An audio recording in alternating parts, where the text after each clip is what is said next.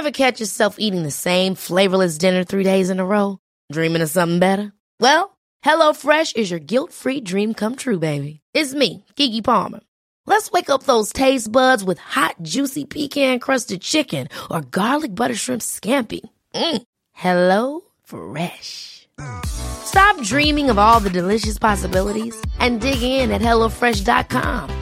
Let's get this dinner party started.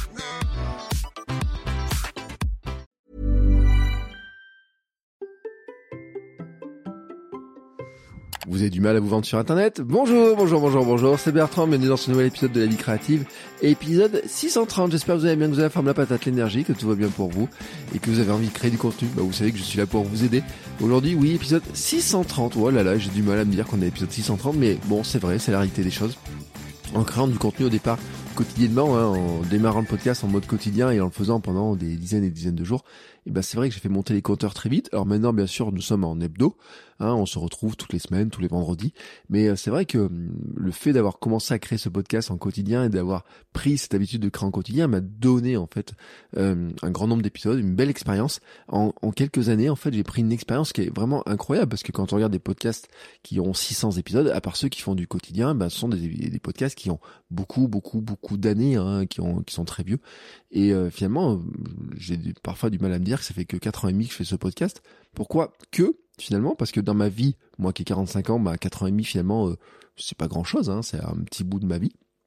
On va dire 10%, mais j'ai l'impression finalement que c'est vraiment euh, euh, mon truc, hein, mon truc, voilà, c'est mon truc. Faire du podcast, c'est vous parler dans un micro, c'est mon truc.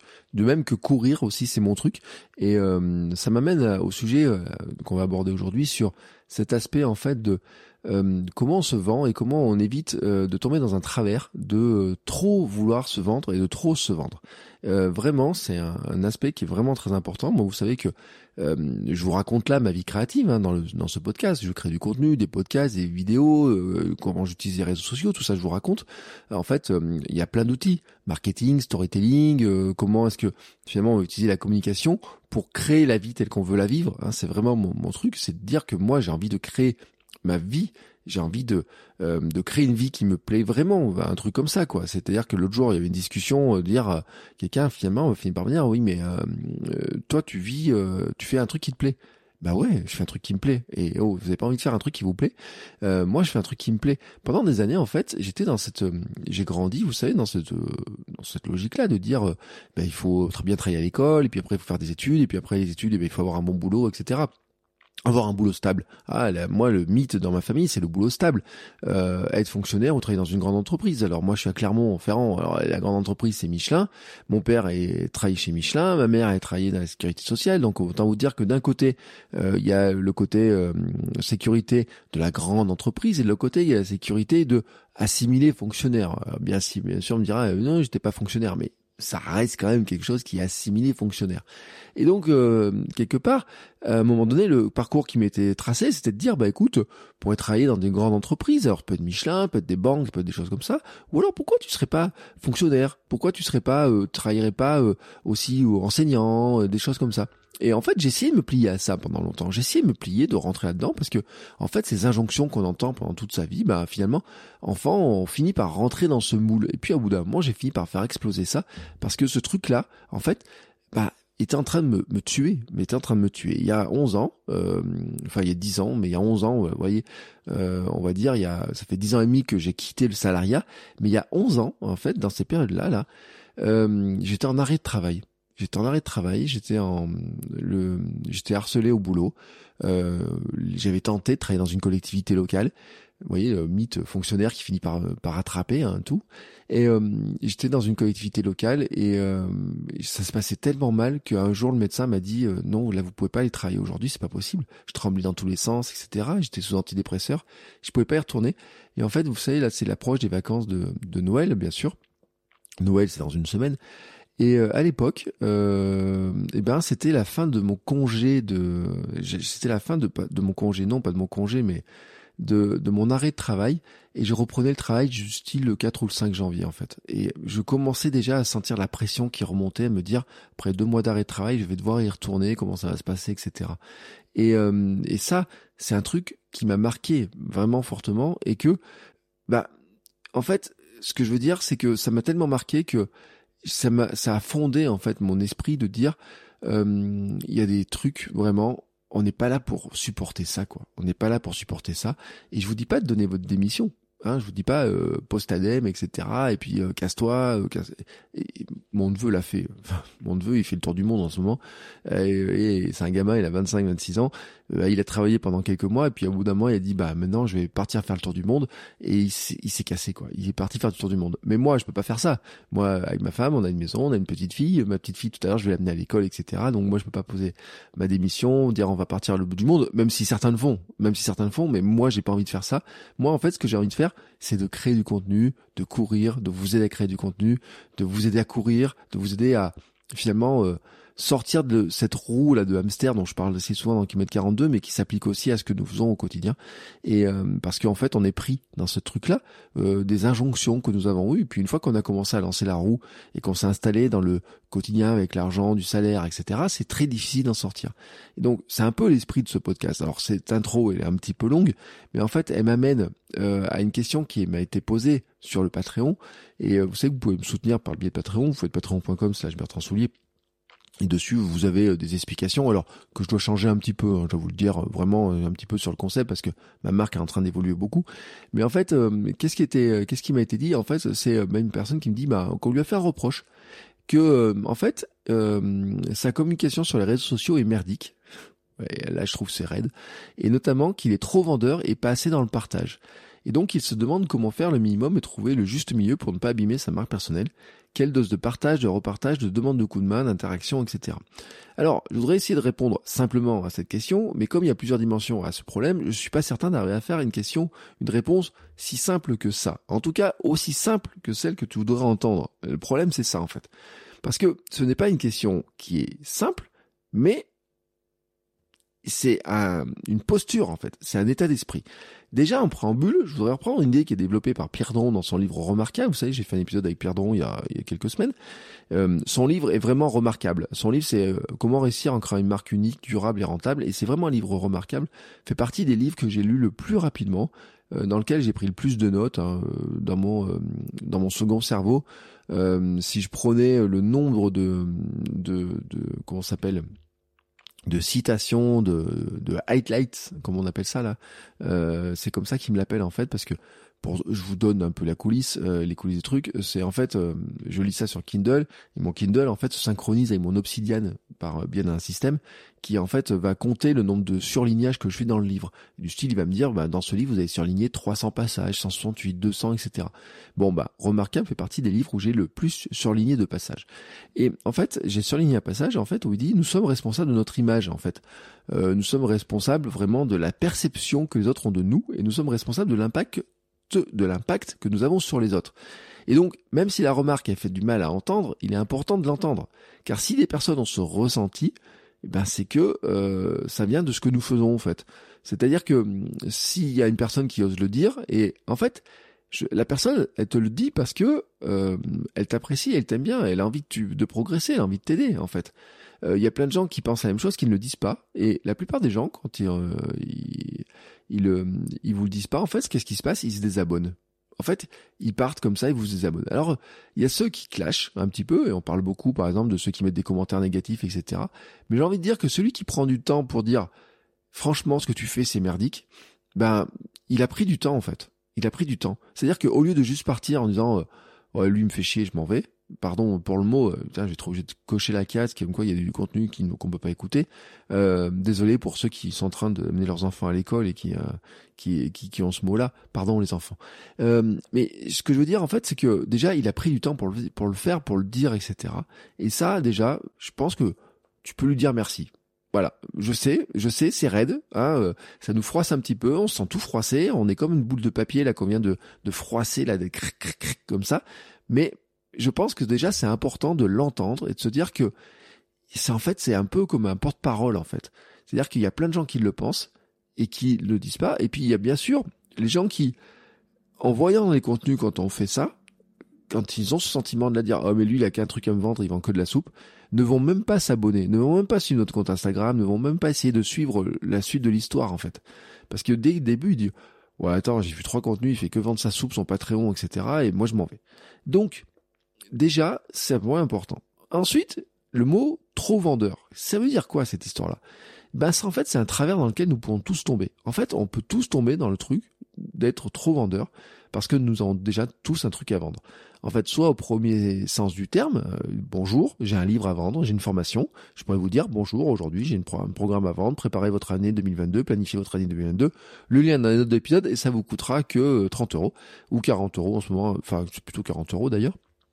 Ça, je pourrais vous le dire, pour vous faire une belle page de vente, etc. Elle existe, hein, vous avez le lien dans les notes d'épisode. Donc ça, c'est j'ai un truc à vous vendre comme j'avais un livre à vous vendre, etc. Soit au sens d'un contenu à promouvoir. Euh, bonjour, je viens de faire un épisode de podcast. Euh, tiens, j'ai un compte Instagram, j'ai un compte Twitter. Tiens, je viens de mettre ça, etc.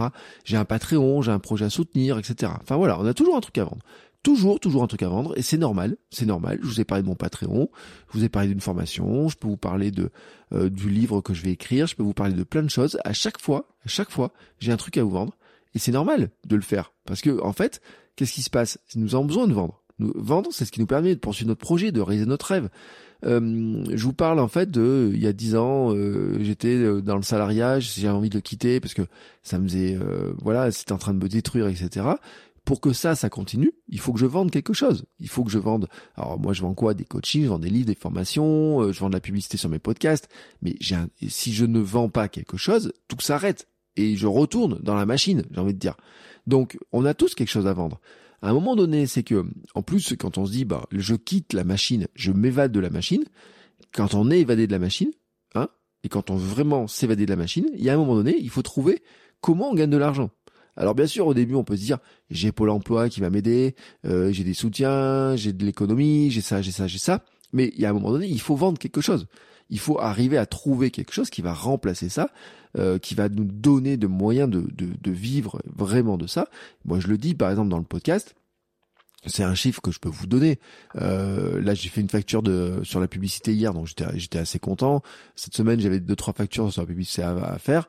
Euh, quand il y a une facture de plusieurs centaines d'euros pour de la publicité qui est vendue sur un des podcasts, bah ça fait plaisir. On se dit bah tiens, ça je peux continuer un mois de plus, deux mois de plus, trois mois de plus, je peux continuer. Ça permet de faire des choses, ça permet de construire des choses, ça permet d'imaginer des choses, ça permet d'acheter un nouveau micro, ça permet de payer le matériel, ça permet de dire bah tiens, euh, euh, je peux acheter une formation pour progresser. La semaine dernière, je vous parlais de la formation de Casinestat. bah formation de Casinestat, je peux vous garantir, je peux vous dire aujourd'hui, je vais appuyer sur le bouton acheter parce que bah du fait que euh, publicité fait ça, que ça ça et ça tout, bah ça me fera mon petit cadeau de Noël que je me fais à moi-même en tant que créateur de contenu.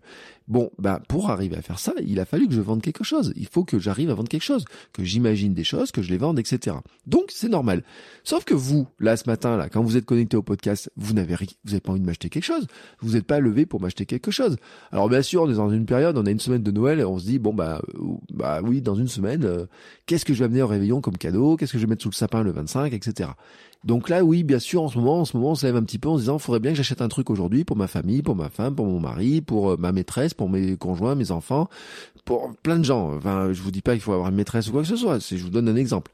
Mais en dehors de ce temps-là, on se lève pas le matin en se disant aujourd'hui je dois acheter quelque chose, aujourd'hui je dois acheter quelque chose. Et pourtant on passe des journées à acheter des choses. On passe des journées à acheter des choses, mais on se dit pas tous les matins je vais acheter quelque chose. Et donc Qu'est-ce qui se passe? C'est que nous, quand on est dans cette position de dire j'ai un truc à vendre, à vendre, à vendre, à vendre, à vendre, à vendre, etc. Eh ben, on froisse un peu les gens en fait. On on froisse un peu les gens.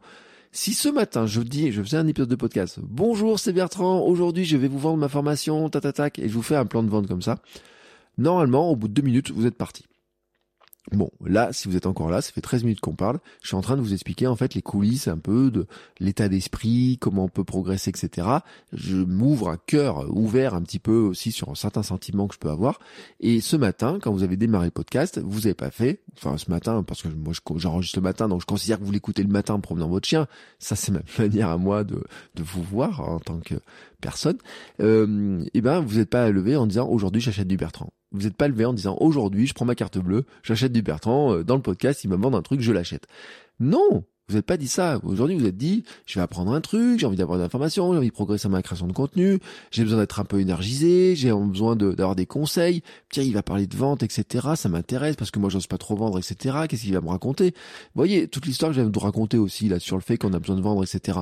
C'était pas évident pour moi il y a quatre ans quand j'ai commencé le podcast.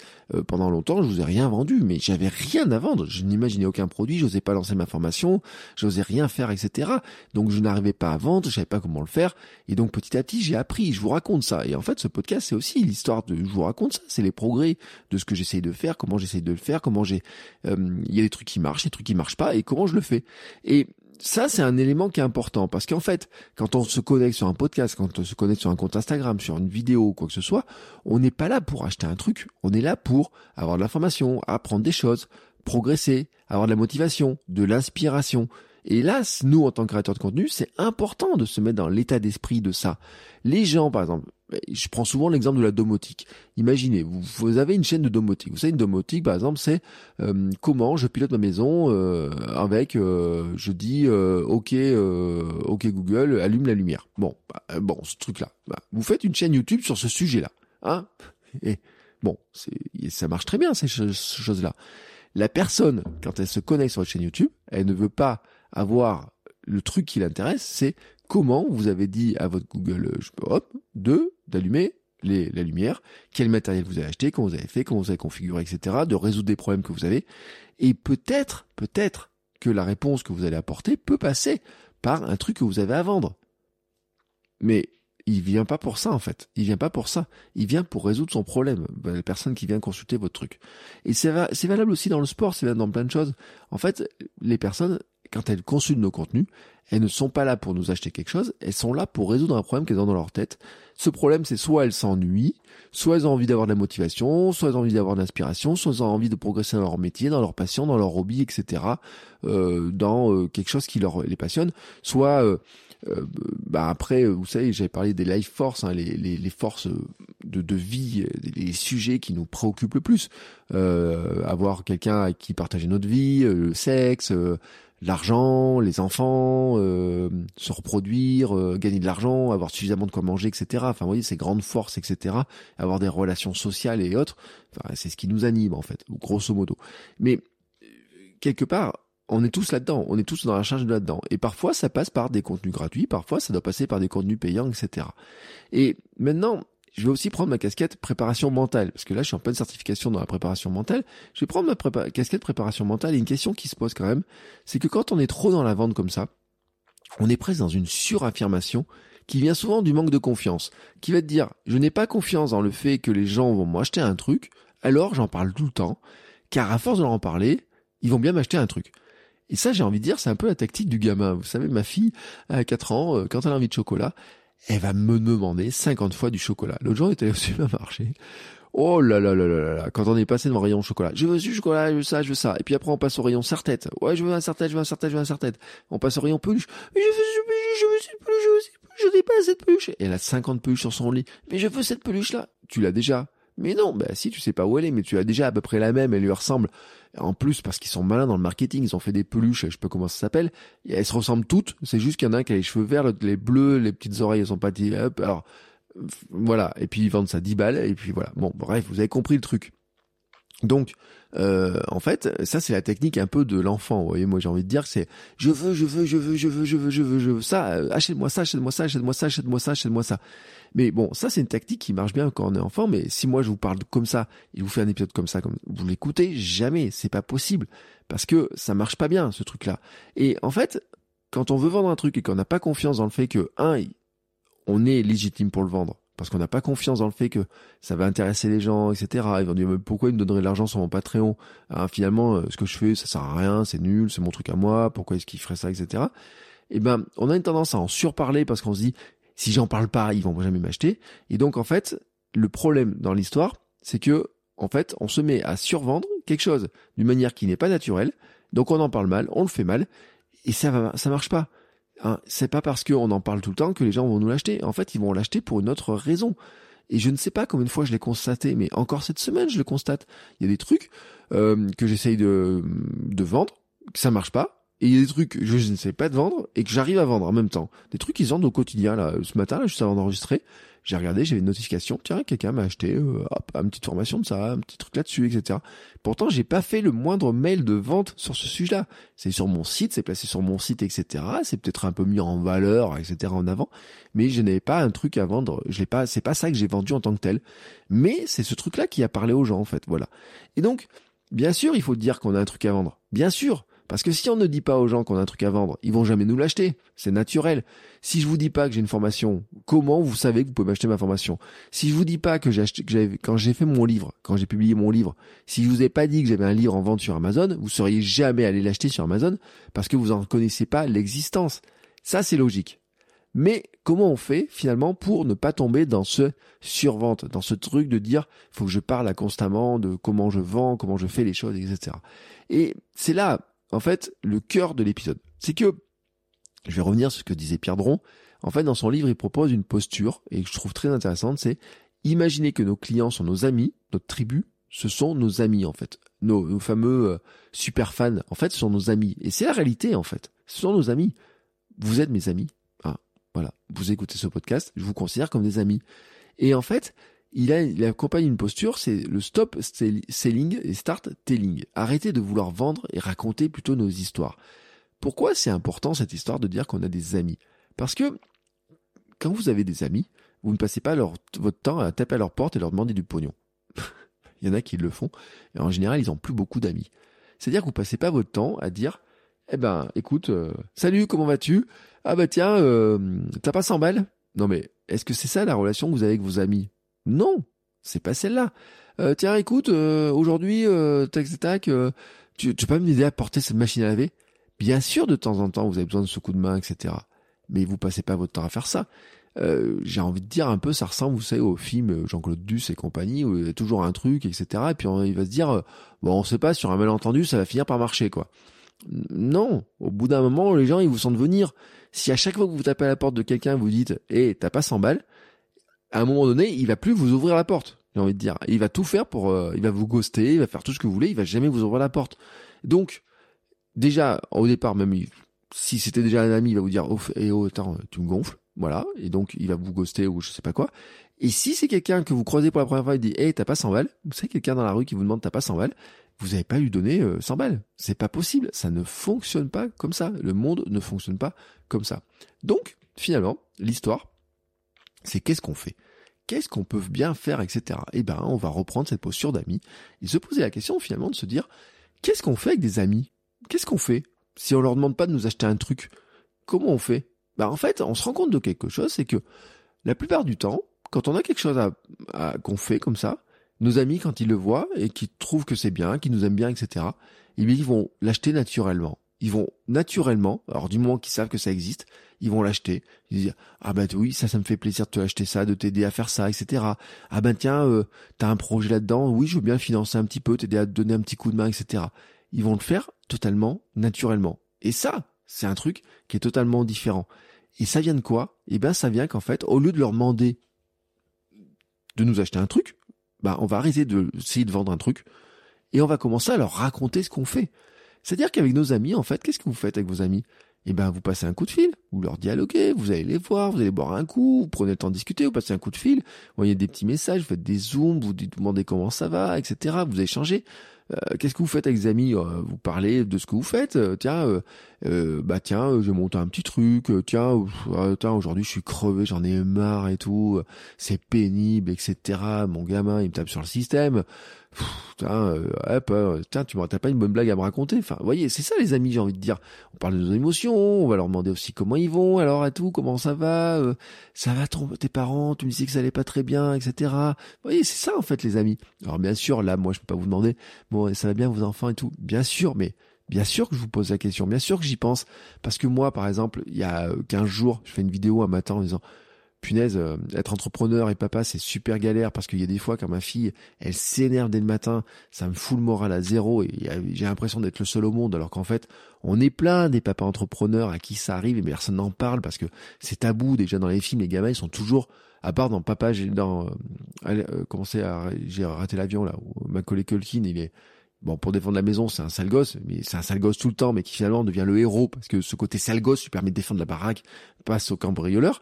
Euh, mais j'ai envie de dire, Personne n'a envie de dire que nos gamins, ils hurlent, qu'ils crient, qu'ils nous demandent des trucs, etc. Et ça fait du bien quand quelqu'un nous pose la question. Mais moi, je peux pas le faire parce que euh, vous n'allez pas tous me répondre. Mais si vous avez envie de m'en parler, vous pouvez m'en parler. Euh, dire, bah tiens, euh, parce que c'est un sujet que j'ai abordé il y a pas très longtemps.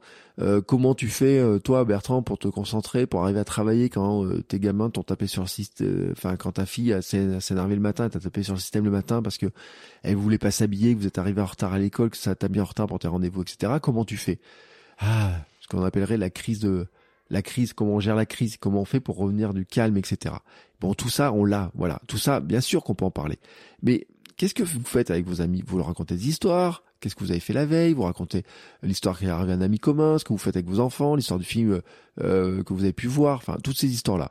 Et donc finalement, ben je reviens sur cette histoire, sur ces histoires. Et le cerveau humain, il adore qu'on lui raconte des histoires. Le neuroéconomiste américain Paul Gisac, en fait, il a montré que les histoires permettent au cerveau de produire deux types d'hormones. L'hormone du stress, le cortisol, et l'hormone de l'attachement, de l'amour, de l'empathie, du bien-être, etc. C'est l'ocytocine. Et donc en fait, on aime qu'on nous raconte des histoires. On est bercé aux histoires. Hier soir, j'ai raconté une histoire à ma fille. Tous les soirs, je raconte des histoires à ma fille. Euh, à la sieste, etc. On lui raconte des histoires. Et en fait, je me rends compte aussi de quelque chose, c'est que tous mes contenus qui marchent le mieux, mes podcasts, mes épisodes qui marchent le mieux dans mes podcasts, ce sont ceux où il y a une histoire. La mienne, c'est de mes invités, c'est d'un projet. Et donc, la logique pour répondre à la question, c'est quoi? Eh Ben, raconte des histoires raconter l'histoire, le pourquoi tu fais ça, le comment, comment tu prépares les choses, comment, qui tu rencontres, de quoi tu as besoin, comment tu galères, qu'est-ce que tu as compris, qu'est-ce que tu n'as pas encore compris que tu n'arrives pas à faire, qu'est-ce que tu réussis, qu'est-ce que tu rates, comment tu progresses, quelle est ta vision du monde, en quoi ce projet te change, en quoi finalement ce projet est important pour toi, pourquoi tu fais ce truc-là. Et à un moment, ces histoires vont parler à des personnes qui vont se reconnaître, qui se projettent dans l'histoire, dans ton projet, ceux qui ont envie de faire la même chose, ceux qui aimeraient faire la même chose, mais qui n'osent pas, parce qu'ils disent oh, punaise mais j'aimerais bien faire ce que tu fais. Et à un d'un moment en fait ben ça il y a quelque chose qui va se faire. Il y a une magie qui va se faire. Tu n'as pas besoin de faire des grands discours pour le faire. Tu as besoin de montrer quelques photos quelques éléments quelques petits messages qui vont l'expliquer. Pas besoin de faire des grands débats pas besoin de faire des grandes des vidéos qui font 3 4 5 minutes pour expliquer que tu allais faire telle ou telle chose. Tu peux juste faire une photo quoi que ce soit. Et ça me fait penser quelqu'un que je suis depuis quelque temps qui s'appelle Alistair Humphreys, qui est un anglais, qui est un aventurier, le grand défenseur de la micro-aventure. Il a même été récompensé par le National Geographic dans les explorateurs de l'année, etc. C'est quelqu'un qui est très inspirant. Alors bien sûr, il a des trucs à vendre des livres, des conférences, mettre en avant ses sponsors. Et il le fait parce que son truc à lui, en fait, c'est de faire des micro-aventures, des plus grosses aventures, etc. Et en fait, bah, il a besoin d'argent pour faire ça. C'est-à-dire que pour être aventurier professionnel, j'ai envie de dire, il faut soit des sponsors, soit il vend du temps euh, des conférences, soit il vend de, il pourrait vendre du coaching, mais il le fait pas, mais il vend des livres, il a fait 13 bouquins. Euh, et en fait, qu'est-ce qu'il raconte? Ben, il raconte la grande histoire, celle du prof qui veut partir à l'aventure, qui démissionne. Les petites, celle du quotidien, euh, les coulisses, une photo d'une carte pour dire qu'il réfléchit à un projet, il pose une carte sur son compte Instagram, il dit bah voilà, c'est la carte autour de, de la maison, c'est comment euh, je vais partir euh, sur trois heures, faire une petite aventure et comment je vais monter dans un arbre.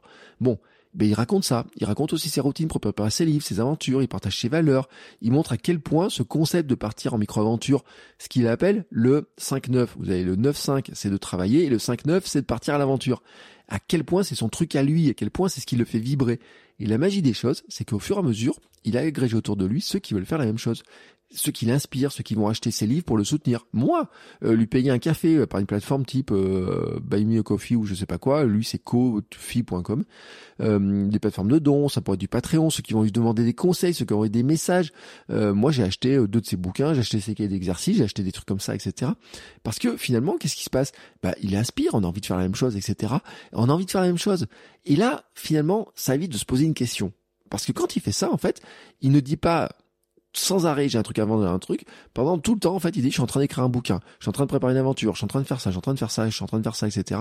Et en fait, il raconte son quotidien, il raconte ses aventures, il montre des photos de ce qu'il fait, il montre ce qu'il prépare, il est en train de, de parler de tout ça. Et il est dans le récit, il raconte des histoires, 80% du temps, il raconte des histoires de ce qu'il fait, comment il le fait, ce qu'il prépare, ce qu'il est en train de vendre, etc.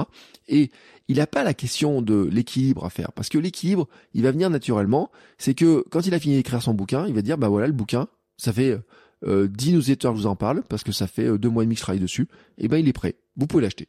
Et ça devient tellement naturellement cette histoire-là. tout à l'heure, moi je vous dis, voilà, je suis en train de préparer un bouquin, je suis en train d'écrire un bouquin, je sais même pas si je vous l'ai dit ou pas, ou en tout cas c'est un truc que je voulais vous dire. Quand je dis, je vais écrire un bouquin sur comment le podcast et la course à pied sont en train de me permettre de créer ma vie, d'être un peu un influenceur running, comment le gros hamster de 105 kilos devient un influenceur running sponsorisé par Nike et Adidas. C'est un truc qui est improbable comme histoire. Et je voudrais l'écrire dans un livre et comment j'ai fait et comment vous pouvez faire la même chose. Donc là, je vous raconte ça, je vous dis, bah voilà, je vais commencer à l'écrire, etc.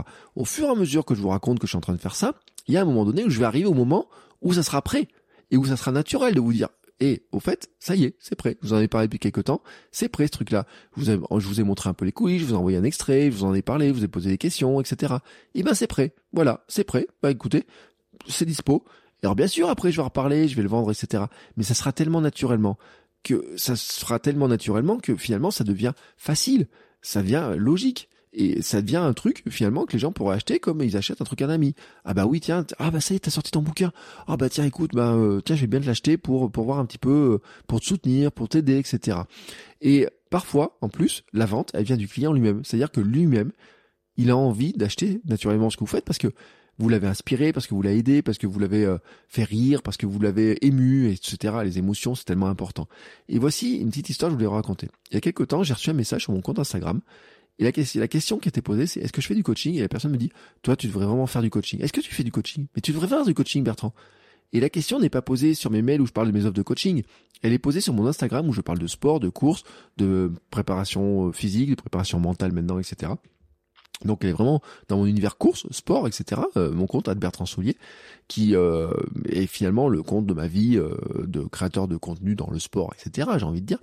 Et euh, c'est vraiment un compte où j'explique, je, euh, je, parle de kilomètre 42, je parle du mental, de devenir champion du monde de mon monde, je parle de tout ça. Et la question qui était, c'était donc, est-ce que tu peux m'aider à faire pareil que toi? Mais pareil que quoi Que ce que je fais quoi? Ben courir, faire du sport, faire un marathon, peut-être faire des, euh, je sais pas, faire du vélo, parce que je vais commencer à parler de vélo avec un nouveau podcast qui s'appelle Kilomètre 350 qui va être sur le, vélo, sur le gravel. Euh, vous pouvez faire bertrandsoulier.com slash KM350. Voilà, vous avez déjà le... Je vous donne, je, vous donne le... Il y a que le, le trailer, la bande-annonce, mais ça va commencer là bientôt. Donc vous avez ça. Et en fait, la question, c'était de dire, la personne me dit, mais est-ce que je peux faire comme toi finalement? C'est-à-dire, et c'était quoi le coaching qu'elle voulait? Bah, C'était comment je peux l'aider à courir, à faire une course, comment euh, je peux l'aider aussi peut-être à, euh, à se sentir mieux dans sa peau, peut-être à l'aider euh, dans son idée à dire, bah tiens, moi aussi j'ai envie de me sentir bien en courant, mais est-ce que tu peux m'aider? Et puis la question après, je dis, bah oui, mais comment je pourrais t'aider? Elle me dit, bah voilà, j'arrive pas à courir, j'arrive pas à prendre des habitudes. Qu'est-ce que tu peux me donner comme quoi? Et Je lui donne un conseil et là elle me dit, ah oui, tu devrais vraiment faire du coaching. Parce que en quelques minutes, tu m'as débloqué un truc que euh, ça faisait des mois que je n'arrive pas à faire. Et eh ben, le simple fait de faire ça, vous voyez, en fait, je peux gagner une cliente en coaching sur un truc au début que j'ai même pas prévu, enfin, j'ai pas prévu, dont je me sens même pas capable en me disant, est-ce que je peux vraiment aider les gens là-dessus Oui, non, j'en sais rien. Mais le simple fait qu'il y ait quelqu'un, que je raconte ça et tout, il y a des gens, en fait, parce que moi j'ai trouvé la solution pour courir tous les jours, parce que moi j'ai trouvé la solution pour courir, pour faire un marathon, pour faire ça, pour faire tel ou tel truc, eh ben, il y a des gens qui disent, puisque moi j'ai trouvé la solution, je suis capable de leur expliquer la solution. Je suis capable de le faire. Et en fait, ce que je voudrais vous dire pour finir sur cet épisode, c'est que ce qui est important, en fait, c'est que il faut raconter ce que vous faites et petit à petit, il faut enseigner aux gens à faire la même chose que ce que vous faites. Et c'est euh, découvrir au fur et à mesure les grands systèmes que vous avez mis en place, les grandes logiques de tout ce que vous faites pour faire que ça devienne facile pour vous et petit à petit expliquer aux gens comment faire la même chose que vous. Et en fait, qu'est-ce qui va se passer? C'est que à force de montrer ce que vous faites, vous devenez un exemple et les gens en fait ont envie de faire la même chose que vous et vont vous demander à acheter ce que vous faites pour faire la même chose que vous. C'est vraiment la logique de tout ça. Et ça m'amène à une citation de Gandhi qui dit montrer l'exemple n'est pas le meilleur moyen de convaincre, c'est le seul. Et c'est Gandhi qui le dit. Et si Gandhi le dit, bah franchement, faut l'écouter. Euh, voilà. C'est, j'espère que j'ai répondu à la question. En tout cas, c'était très, euh, ça m'a fait beaucoup réfléchir cette histoire-là. Vous voyez, ça me permet de, de remettre beaucoup de contexte au-dessus. Mais je peux pas finir cet épisode sans manger une petite papillote. Nous sommes le 17 décembre, donc euh, une semaine de Noël, etc. Vous savez, j'ai reçu mon troisième paquet de papillotes et euh, je devrais être sponsorisé par Révillon parce que quand même. Et vous savez, dans les papillotes Révillon, il y a un chocolat et une citation. Ma fille appelait ça le petit papier. Elle m'a dit, papa, c'est quoi qu'il y a sur le petit papier? Alors, je vais essayer de vous lire la citation. Et alors, Voilà, ils ont mis une couleur qui est. Alors là, par contre, euh, il y a des papillotes, la couleur est illisible. Le texte qu'ils ont mis, vous savez, c'est doré sur du marron. Pour mes yeux, c'est pas très bon. Mais la citation vient de Alfred Capu. Voilà. L'homme aimable est celui qui écoute en souriant les choses qui sait dites par quelqu'un qui les ignore. Oh l'homme aimable est celui qui écoute en souriant les choses qu'il sait dites par quelqu'un qui les ignore. Voilà. Je vous laisse méditer là-dessus. Euh, Alfred Capu, je vous laisse méditer sur cette belle citation. Moi, je mange mon chocolat. Je vous souhaite une belle semaine euh, de préparation des fêtes de Noël, etc. Je vous souhaite euh, belle, euh, des belles préparations, euh, de beaux préparatifs. Un peu de courage peut-être si vous devez faire beaucoup de magasins, etc. Et on se retrouve bien entendu la semaine prochaine. N'hésitez pas si vous avez des questions, si vous avez des interrogations, si vous avez besoin d'un coup de main, si vous avez un peu d'aide, etc. Euh, vous avez tous les liens dans les notes de l'épisode. Et donc, euh, vous souhaite à tous une belle semaine. Et on se retrouve la semaine prochaine pour un nouvel épisode. Ciao, ciao les créateurs.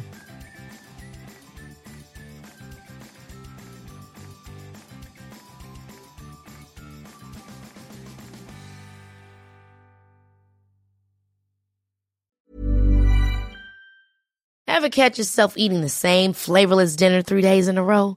Dreaming of something better? Well, HelloFresh is your guilt-free dream come true, baby. It's me, Kiki Palmer. Let's wake up those taste buds with hot, juicy pecan-crusted chicken or garlic butter shrimp scampi. Mm. Hello Fresh. Stop dreaming of all the delicious possibilities and dig in at HelloFresh.com. Let's get this dinner party started.